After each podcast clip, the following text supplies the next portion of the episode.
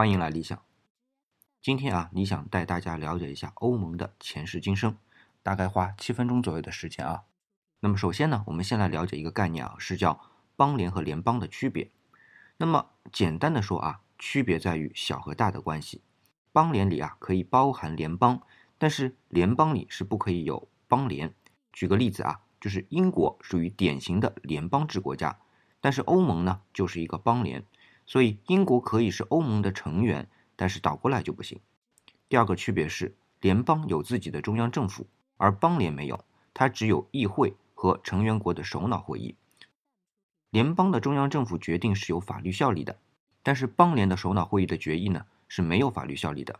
这就是为什么英联邦里的苏格兰要脱离英国那么费劲，但是英国要脱离欧盟虽然麻烦啊，但是没那么难。那么第二点呢，就是欧盟的历史。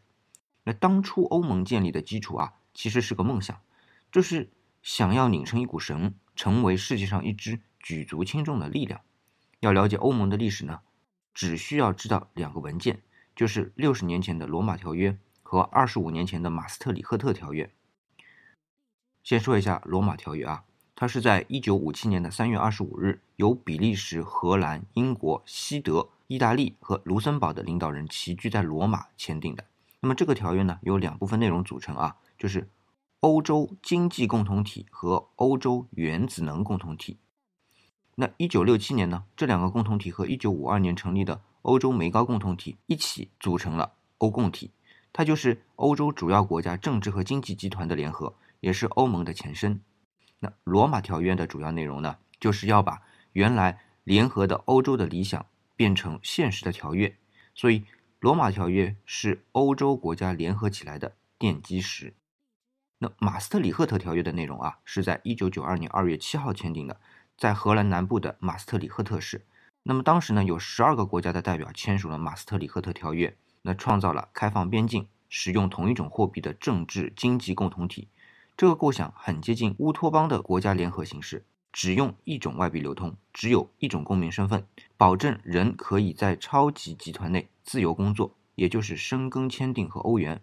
那从马斯特里赫特条约开始啊，原来的欧共体就变成了现在的欧盟。所以，今年不仅是罗马条约签订六十周年，也是马斯特里赫特条约签订二十五周年。那第三，欧盟的作用，欧盟的作用非常大，它保证了欧洲政治和经济的稳定。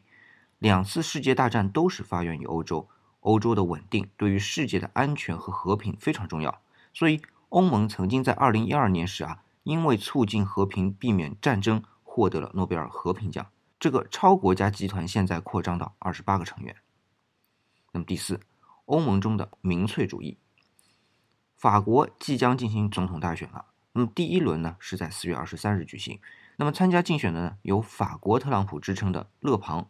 那么他作为欧盟的质疑者，主张恢复法国自己的货币法郎，而且啊想举行脱欧公投。那么在这个月啊，英国首相将正式开始脱欧进程。那荷兰已经在三月进行了大选啊。那么之前的民调预测啊。激进的民粹主义党自由党没有获胜，但他们依然在荷兰下议院占有十九个席位。这个自由党主张禁止古兰经，在荷兰去伊斯兰化，而且呢也要举行脱欧公投。那么，如果按这样的情景发展下去啊，欧盟存活的希望啊将会更加渺茫。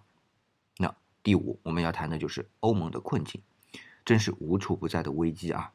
欧盟如今的问题呢，是始于二零零九年。那年的全球金融危机和欧元危机之后呢，富裕的北欧人和贫穷的南欧人之间的经济差距呢，也就是贫富差距啊，进一步加大。那各个国家呢，都采用了紧缩的货币政策，那导致欧洲发展停滞，那引发了高失业率。那也在意大利、希腊和西班牙这几个欧盟成员国呢，引发了公愤。那随着中欧和东欧的几个国家公然反对欧盟安置难民的决议呢，二零一五年开始的难民危机啊。进一步加剧了欧盟成员之间的隔阂，同时，激进分子在法国和比利时发动了一系列恐怖袭击，动摇了欧盟的和平和安全。这里边有一个问题啊，就是作为邦联形式啊，其约束力是有限的。那么，欧盟作为一个邦联形式，对于各个成员的约束力是没那么强的，产生决议也不具有法律效应。那么，再加上欧盟的成员国啊各有各的国情，那除了欧元问题，还有难民政策。那欧盟的立法者制定对难民的政策也是一厢情愿的，他们认为啊，每个成员都应该具备同样的接纳难民的能力。但是二零一五年呢，当成千上万的难民涌进欧洲的时候，那么就发现自己在经济实力薄弱的希腊是无法获得食物、药物和避难场所的，那还跟当地人发生了剧烈的冲突。欧盟呢，发现自己算错了。那成员国啊有不同的历史，还有一个呢，就是觉得自己是掌控了一切，但是这是错的。欧盟起草法令的常设执行机构欧盟委员会主席容克，他承认欧盟委员会和其他机构呢确实野心太大。欧盟委员会给他的参与成员啊一种错觉，就是自己好像掌控了一切，指挥一切。但是这种感觉其实是一种自大，没有群众基础的。好，那么第六点啊，那么欧盟的未来会是怎么样子？剑桥大学的讲师啊克里斯比克顿写过一本书叫《欧盟公民指南》，那书里说啊。欧盟会继续在一次又一次的危机中混乱地维持下去。经过长时间的衰退呢，最终走向终结。过程未必会像火山爆发那样啊那么凶猛，可是呢，更加像是板块漂移。他说啊，五十年后你可能会意识到欧盟已经什么都没剩下了，但是在那之前呢，你可能都不会想到会发生这样的事儿。那换句话说，欧盟会走向终结，但是这个过程更像是慢性死亡，而不是。突然暴毙。那么，比克顿认为啊，激进的改革只有革命或者是能够快速转变的强权机构才能办到。但无论是革命还是快速转变的强权机构啊，欧洲都不具备。那相反，欧盟依旧困在它永久的束缚中。它是一个迫切需要改革的机构，却没有能力去改革，也可能熬不过改革。